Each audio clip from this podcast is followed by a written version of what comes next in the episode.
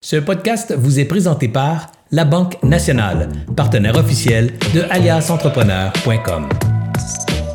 Bonjour tout le monde, ici Anthony de chez Alias Entrepreneur pour Découverte pour Entrepreneurs. Aujourd'hui, on va parler des piliers de l'entreprise avec Amélie Riendro de MQ Consultation.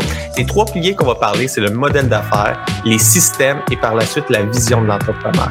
Mais avant de commencer, j'aimerais ça qu'on remercie les partenaires. C'est grâce à eux qu'on rend le tout gratuit semaine après semaine chez Alias Entrepreneur, c'est-à-dire la Banque nationale qui nous suit depuis le tout début d'Alias Entrepreneur, le CETEC, le Centre de transfert des entreprises du Québec, le réseau mentorat, un réseau de mentors partout au Québec et bien sûr le MEI, le ministère de l'économie et de l'innovation. Avant de commencer l'entrevue, j'aimerais ça vous demander un petit service. Si vous aimez le contenu concret, vous aimeriez nous, nous supporter, nous donner un petit coup de main, il y a quelque chose que je vous invite à faire qui coûte rien, qui nous donne un très gros coup de main, c'est-à-dire de faire un like, un partage, un commentaire, euh, de vous présenter, de vous dire, de nous dire c'est quoi votre entreprise, euh, de nous laisser une note, vous abonner à nos plateformes. Ça, ça nous aide beaucoup à faire voir notre contenu semaine après semaine et de le garder gratuit pour les entrepreneurs, aider les entrepreneurs du Québec à passer au prochain niveau. Mais sans plus tarder, j'aimerais ça dire bonjour, Émilie. Amélie. Allô, Anthony. Je vais avoir de la, difficulté avec ton nom, Amélie, aujourd'hui parce que ma femme s'appelle Émilie. Alors, ça. Oh my God. Mon alter ego, c'est Emily in Paris. Fait que tu peux m'appeler Emily, ça me dérange pas. Parfait, mais je vais faire un effort pour, euh, pour t'appeler Amélie. Euh, J'aimerais ça que commencer par euh, que tu te présentes. Alors, c'est qui Amélie de MQ Consultation? Amélie de MQ Consultation est coach, est consultante, elle est présidente, directrice générale, beaucoup de chapeaux, créatrice de contenu.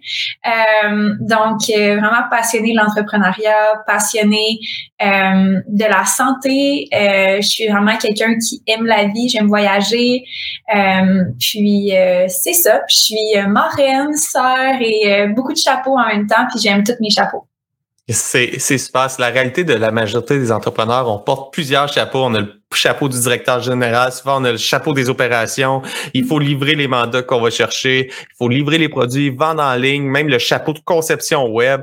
Alors, c'est la réalité de plusieurs euh, entrepreneurs. Puis je suis vraiment content de te recevoir, Amélie, aujourd'hui sur le podcast pour parler des pieds de l'entreprise.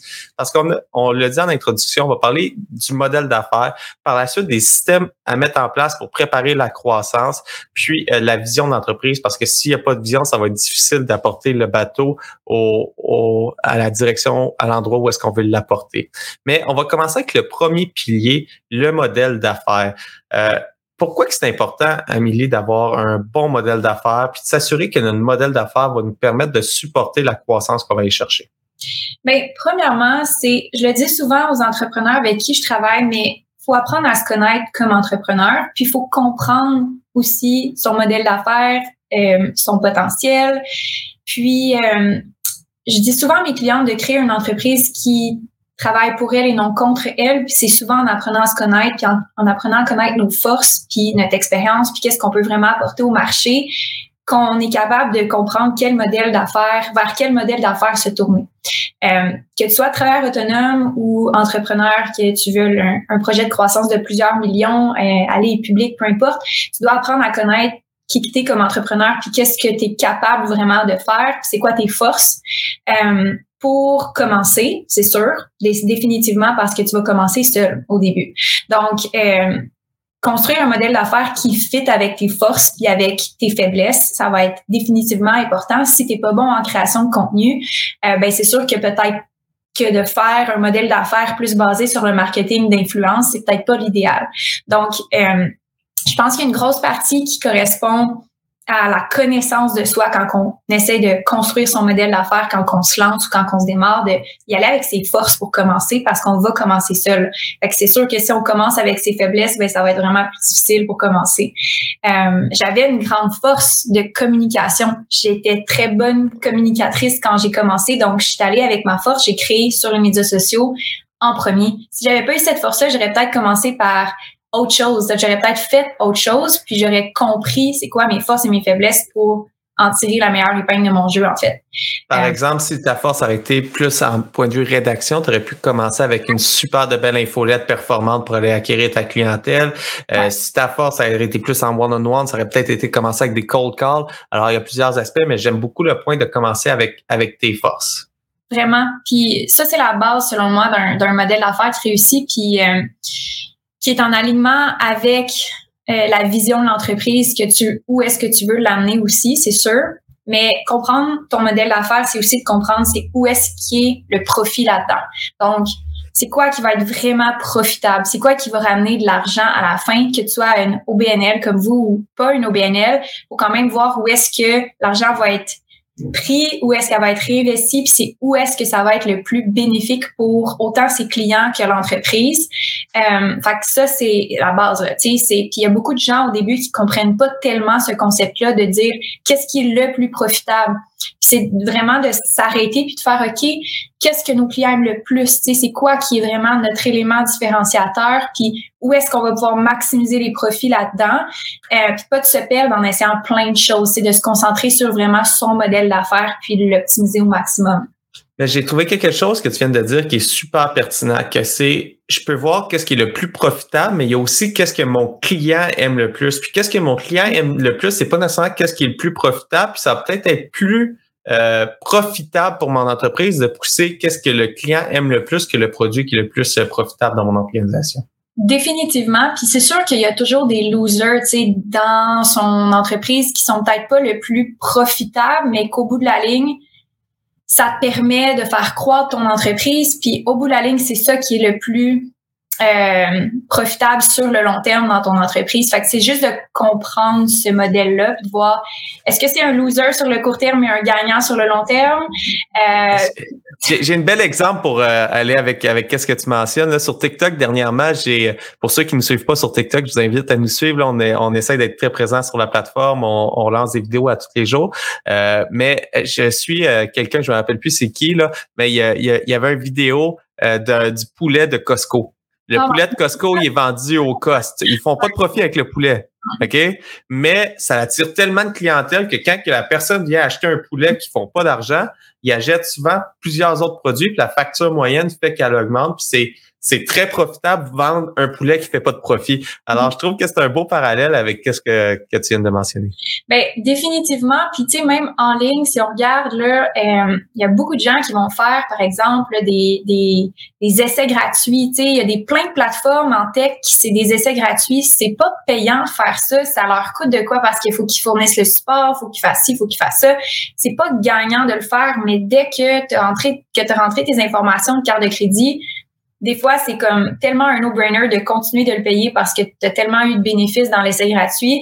Fait que je pense qu'il y, a tellement d'exemples comme ça que des fois, ça paraît pas nécessairement profitable sur le début au moment où est-ce que tu le lances. J'ai lancé un membership il y a pas si longtemps.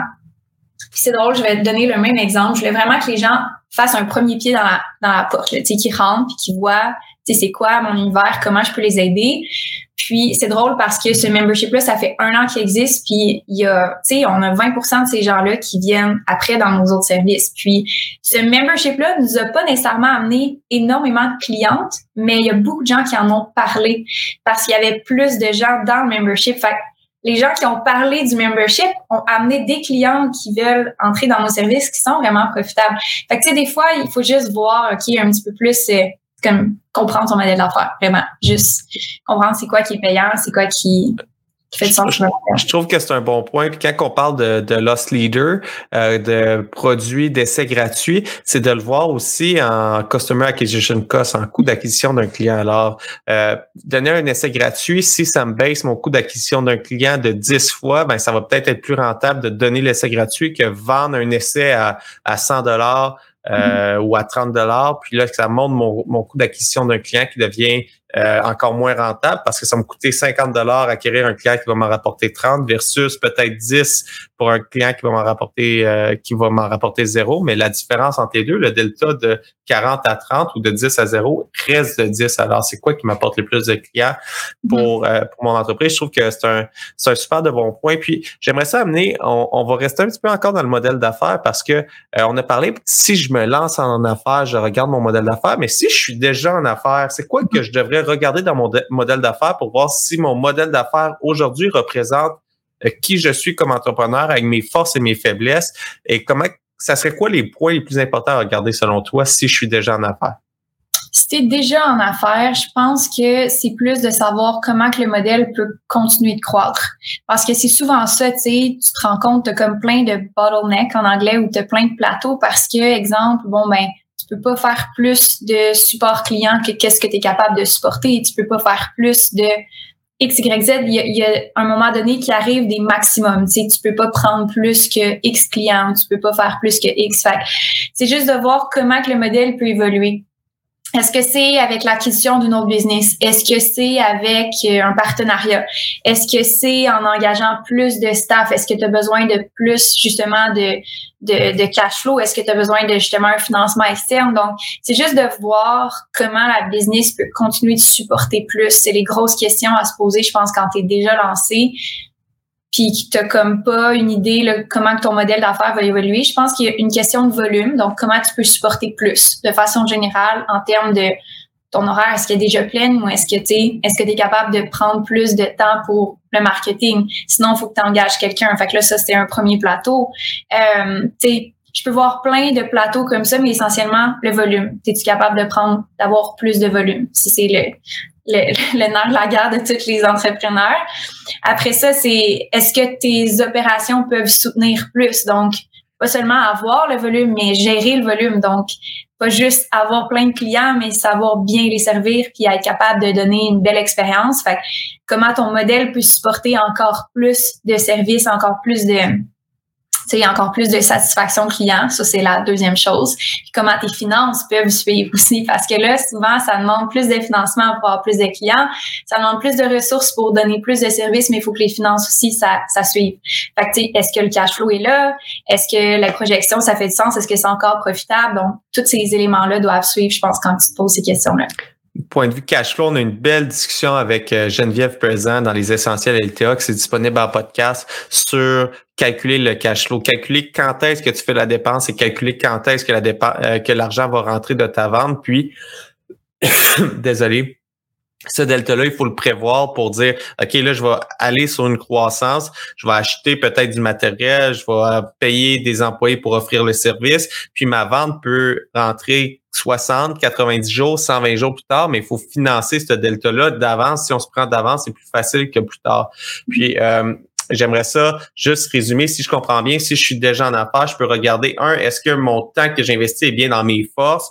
La même chose qu'en démarrage est bonne, mais aussi de regarder sont où mes goulots d'étranglement aujourd'hui et futur dans le temps? Si je rentre 50 commandes de plus, là, est-ce que c'est où que ça va accrocher? Est-ce que c'est au point de vue vente? Est-ce que c'est au point de vue opération? Est-ce que c'est au point de vue livrable? Puis commencer à travailler euh, sur ces points-là. Puis là, ça va nous amener au deuxième pilier, que c'est les systèmes d'automatisation pour justement prévoir euh, cette croissance-là. Alors, je suis en affaires, j'ai remarqué des goulots d'étranglement, j'ai remarqué que je n'étais pas efficace sur certaines sur certains endroits. Ça serait quoi les premiers systèmes d'automatisation que tous les entrepreneurs devraient mettre en place?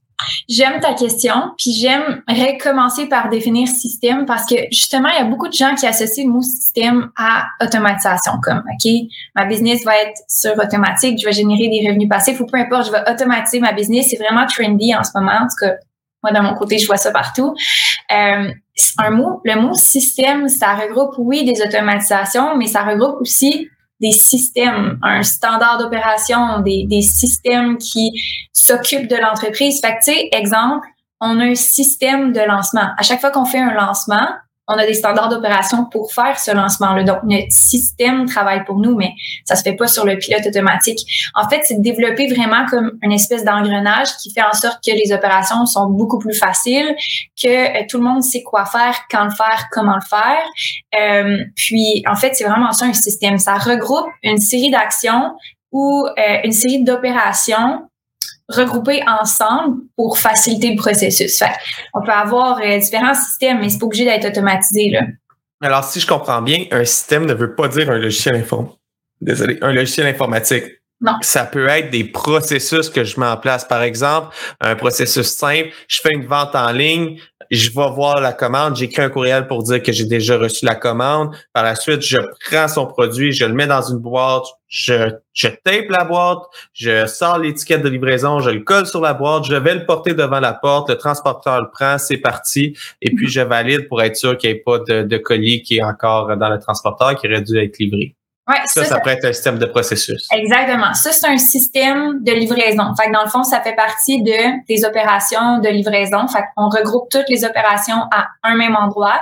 On appelle ça système de livraison. Par exemple, ça peut être le système marketing, ça peut être peu importe, mais c'est un standard d'opération qui est mis dans d'une chaîne d'actions qui sont toutes regroupées, puis on sait exactement ce qui se passe dans la business, comment ça se passe. Euh, mais ça, c'est possible de l'automatiser maintenant. Il y a des actions dans autonomie qui peuvent être automatisées maintenant. Tu plus besoin d'envoyer le courriel manuellement puis juste taper les lettres une après l'autre. Juste euh, personnaliser le courriel pour chaque personne. Ça, ça peut être fait automatiquement maintenant avec des systèmes qui supportent tous ces systèmes-là. Donc, il peut y avoir de l'automatisation derrière ça maintenant, puis euh, tant mieux parce que les business en ont vraiment besoin. Mais je pense que là où est-ce que les entrepreneurs peuvent utiliser d'un peu plus de stratégie, c'est de prendre un pied de recul, juste voir c'est quoi les systèmes, les composants de ma business. C'est quoi qu'on fait en marketing? Est-ce qu'on peut le standardiser? Est-ce qu'on a un podcast à chaque semaine? Ben, c'est quoi qu'on a besoin de faire? C'est quoi les étapes? C'est quoi le processus? Ben, là, c'est un système pour le marketing. Chaque business a ses propres procédures, ce qui fait que la business est unique. Puis, on peut tout le temps les améliorer, ces processus-là. C'est ça le, le but, en fait. Là.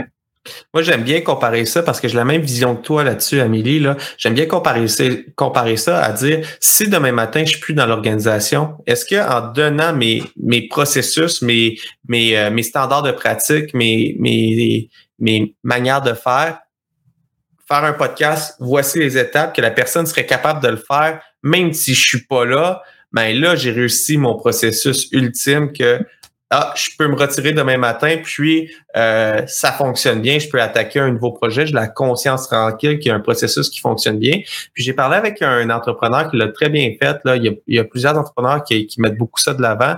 Euh, et c'est aussitôt que je fais une tâche pour la peut-être pas la première fois, moi je crois pas la première fois, mais une fois que j'ai répété la tâche à quelques reprises, que je commence à être à l'aise avec la tâche, c'est de mettre mes centres de pratique quand que c'est moi qui l'ai fait, pour que la journée que je grossis, ben, je peux regarder puis commencer à déléguer plus facilement puis améliorer les standards de pratique de ce côté-là.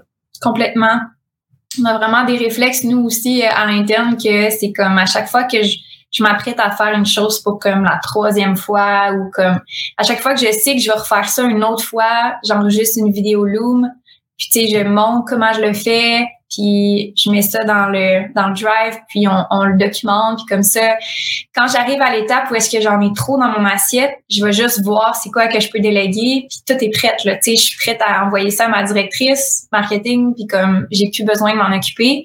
Fait que ça c'est vraiment un gros gros gros point d'accélération de croissance parce que on perd pas le temps à répéter des choses ou tu sais puis j'aime beaucoup ce point-là parce que souvent on a le défi comme travailleur autonome euh, d'engager notre premier employé, mais si pendant que je l'étais, j'ai documenté, je vais engager le premier employé, puis je vais déjà pouvoir lui transmettre des tâches, puis il va être efficace beaucoup plus rapidement.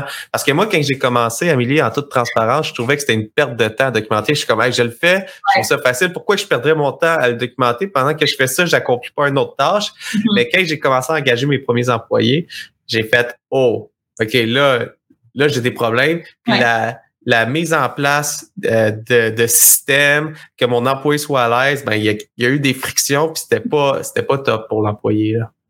Ben, en fait, il y a tout le temps des ajustements à faire. Fait tu sais, comme j'ai dit, c'est jamais vraiment parfait. Là, puis il faut pas que ça le soit parce que, tu sais, je sais pas c'est qui qui a dit ça, mais je pense que c'est dans un podcast de Tim Ferriss. Euh, un de ses invités a dit une business c'est comme un chaos bien organisé. Fait que tu sais des fois aussi c'est correct là que ça soit pas comme parfaitement écrit. Puis tu sais mes clients des fois ils me disent Ami, pourquoi tu me fais faire ça? C'est l'enfer, c'est difficile comme c'est long, c'est plate.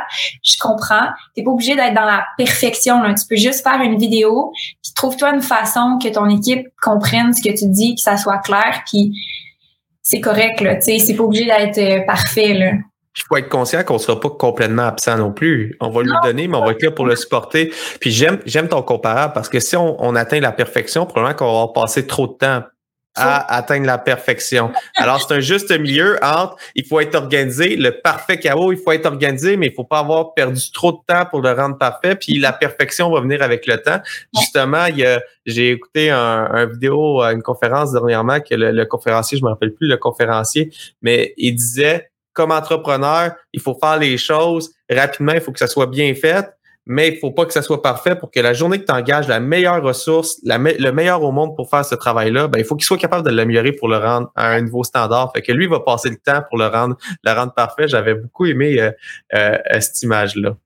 Oui, clairement. Ben, c'est une belle façon de voir les choses, c'est que c'est une business tout le temps en progrès. Là. Donc, euh, c'est sûr que si on attend que ça soit parfait pour progresser justement, ben il y a quelque chose clairement que tu ralentis ta croissance là, en voulant que ça soit, en voulant faire en sorte que ça soit parfait avant de, de continuer. Puis ça ramène beaucoup à la vision. Je pense qu'il est le dernier point que tu sais, tout ça est vrai. Quand tu es clair avec ta vision, tu pas le temps de perdre ton temps dans les standards d'opération. Tu, les délègues, c'est fait, c'est parfait. Ben là, tu on passe à un autre sujet, puis on, on ajoute des processus. C'est ça le but, c'est d'ajouter des processus sans que les processus existants ils, ils s'écroulent.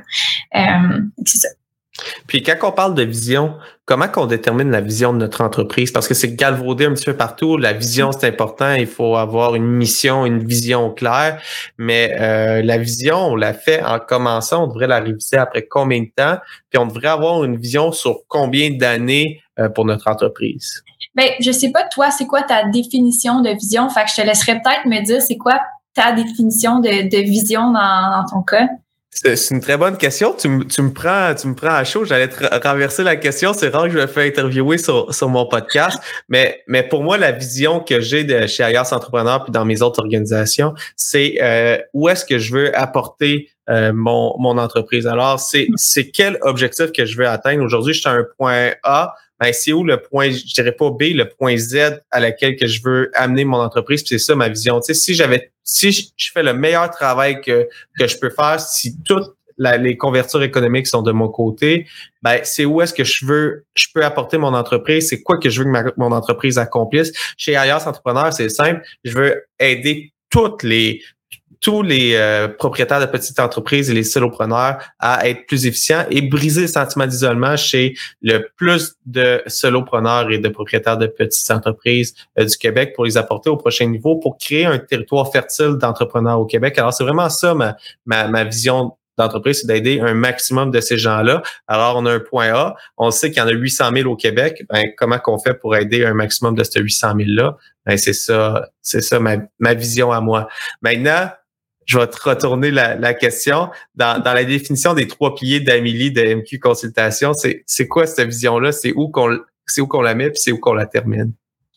Euh, dans mon cas à moi, puis mon histoire, c'est vraiment euh, que je me suis lancée, j'étais entraîneur personnel. Je me suis lancée en ligne, je savais absolument pas ce que je faisais, euh, puis j'avais pas vraiment, j'avais comme une vision là, mais c'était pas vraiment clair. Puis tu sais, je l'ai vraiment défini avec le temps, ma vision. Tu sais, fait au début, c'était pas ça. J'étais pas coach, j'étais pas consultante, euh, j'avais pas ce rôle-là non plus en tête. Euh, puis je pense que pour moi, la vision, c'est juste quelque chose qui se définit à travers le temps, avec l'expérience, puis en réponse à ce que je reçois comme information.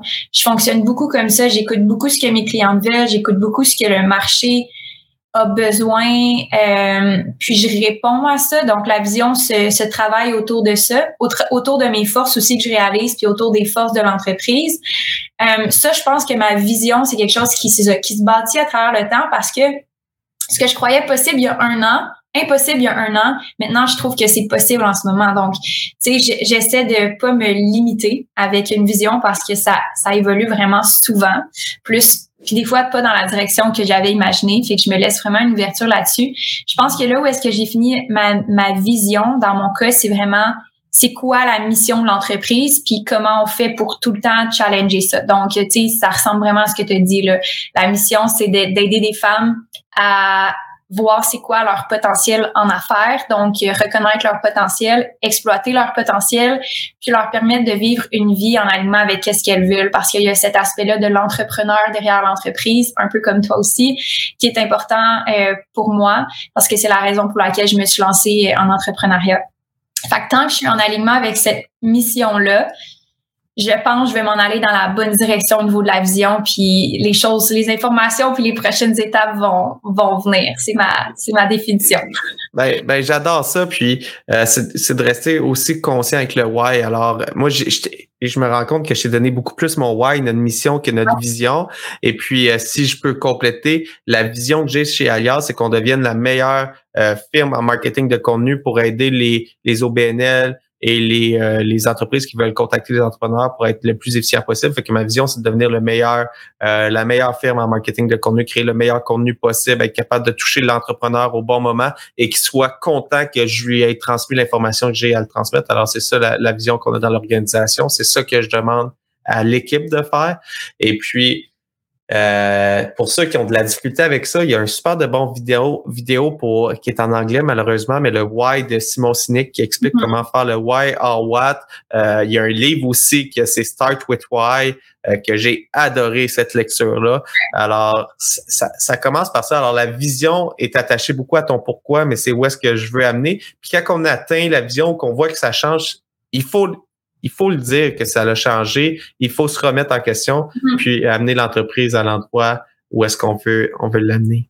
Oui, puis je vais faire du pouce là-dessus parce que c'est vrai que la, la vision ultime, tu sais, je pourrais dire c'est quoi aujourd'hui MQ Consultation, on veut être je vois vraiment un service personnalisé pour les femmes qui leur permet d'être suivies et accompagnées vraiment une étape à la fois dans leur parcours entrepreneurial, puis qu'il y a une communauté pour le faire, à travers un service qui est vraiment pour elles, qui est fait personnalisé à leurs besoins.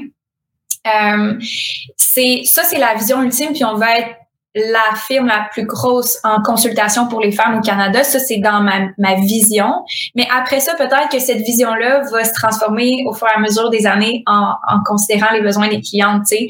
Fait que, c'est ça que je pense qu'on veut dire, c'est que la vision, ça peut, ça peut s'ajuster, mais il faut tout le temps que ça reste centré sur le, le pourquoi qu'on fait, là.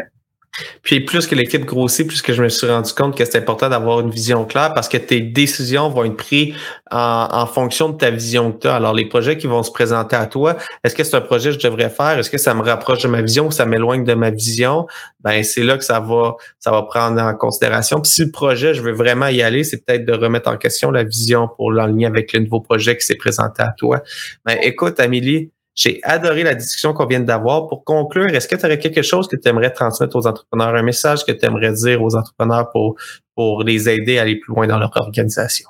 Euh, je, tu me prends par surprise. J'ai rien comme ça qui me vient. Euh, je pense que c'est moi une thématique, un message pour moi en ce moment, euh, de rester soi-même, puis de d'avoir euh, de se sentir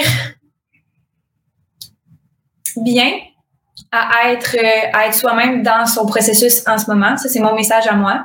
Que euh, le moment où est-ce que vous êtes dans votre business en ce moment, vous avez toutes les ressources pour dealer avec la situation actuelle que vous délez, puis que vous êtes euh, suffisante, vous êtes suffisant, puis de rester vous-même là-dedans, d'être intègre, que vous êtes rendu là, vous êtes capable de dealer la situation qui est présentée devant vous en ce moment, puis une étape à la fois. Ça, c'est mon message à moi, mais j'espère que ça peut aider quelqu'un d'autre.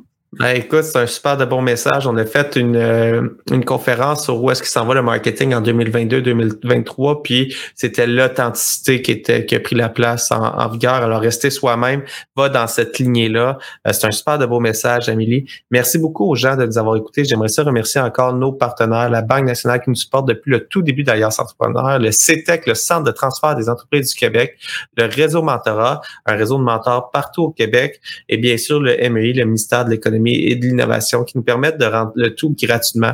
J'aimerais aussi vous rappeler que c'est gratuit, mais on a besoin de l'audience, on a besoin de vous. Alors, si vous l'écoutez en podcast, ça fait 29 minutes qu'on parle actuellement. Allez vous abonner si vous aimez qu'est-ce qu'on fait. Laissez-nous une note en étoile. Ça fait quelques épisodes que vous écoutez sur Spotify. Laissez-nous des commentaires sur Apple Podcast, peu importe le système de balado que vous écoutez. Sur YouTube, abonnez-vous à notre chaîne. Allez vous abonner sur TikTok aussi, sur Facebook, Instagram, le groupe Facebook privé d'Alias Entrepreneurs, les entrepreneurs s'entraident. Et puis, on organise des événements. Alors, allez vous abonner à notre infolette pour rester à l'affût des événements et recevoir un truc et conseil à tous les lundis pour vous aider à propulser votre entreprise au prochain niveau. Sur ça, je vous remercie. Merci beaucoup, Amélie. J'ai adoré la discussion. Je résume en trois points, les trois pliés un, modèle d'affaires, deux, les systèmes, et non seulement les systèmes informatiques, mais les processus en place dans l'organisation, et trois, la vision, où est-ce qu'on veut apporter notre organisation, et ne pas hésiter à changer la vision avec le temps parce que ça risque d'évoluer la vision de notre entreprise. Merci beaucoup encore, Amélie, et puis pour tous ceux qui nous écoutent, on se retrouve la semaine prochaine pour une autre découverte pour entrepreneurs. Merci tout le monde. J'espère que vous avez apprécié cette entrevue. Pour d'autres podcasts et encore plus de contenu, suffit de devenir membre sur aliasentrepreneur.com. Je vous remercie d'avoir été là. C'était Serge Beauchemin, alias Entrepreneur.